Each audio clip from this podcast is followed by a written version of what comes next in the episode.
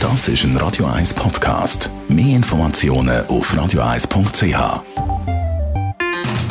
In den Sümpfen von Bern. Die Sendung von und mit Thomas Matter. Jede Woche neu mit brandaktuellen politischen, wirtschaftlichen und sozialen Themen, die die Schweiz bewegen. Jetzt auf YouTube oder facebook.com slash th.matter. Espresso, Latte Macchiato oder lieber ein Cappuccino? Es ist Zeit für die Radio 1 Kaffeepause mit dem Armin Luginbühl.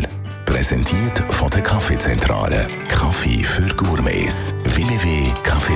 www.kaffeezentrale.ch Armin Luginbühl, ich trinke den Kaffee immer schwarz. Ich kann mir nicht vorstellen, anders irgendetwas rein zu tun. Da geht doch der Kaffeegeschmack ein bisschen verloren. Jetzt gibt es aber die anderen Leute, die Milch oder Rami-Kaffee tun. Die können sich umgekehrt nicht vorstellen, den Kaffee ohne zu trinken. Könnte man sich da von Milch und Kaffee entwöhnen? Ich glaube, das kann man sehr gut. Und äh, ich glaube, da muss man am Anfang anfangen. Wie sich halt gewöhnt, äh, so einen hellen Kaffee zu haben, der so verdünnt ist mit, mit, äh, mit der Milch oder mit dem Kaffeerämli oder mit dem Rahm. Und das gibt so ein spezielles Gefühl im, im Gaumen. Und wie?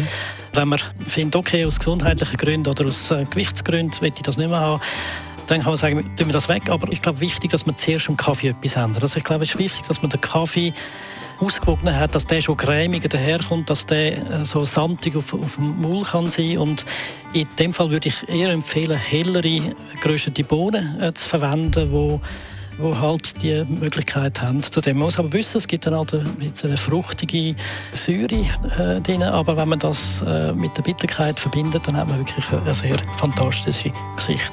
Wer es wirklich einfach nicht herüberkommt, für den hast du ja du als Kaffee-Experte noch einen Tipp mit auf den Weg langsam ist glaube ein Thema. Man kann immer auf die Hälfte vom letzten Tag rein tun. Dann kann man sich langsam entwöhnen von dem Kaffeeraum. Die Radio 1 Kaffeepause, jeden Mittwoch nach der halben Zehn, ist präsentiert worden von der Kaffeezentrale. Kaffee für Gourmets. www.kaffeezentrale.ch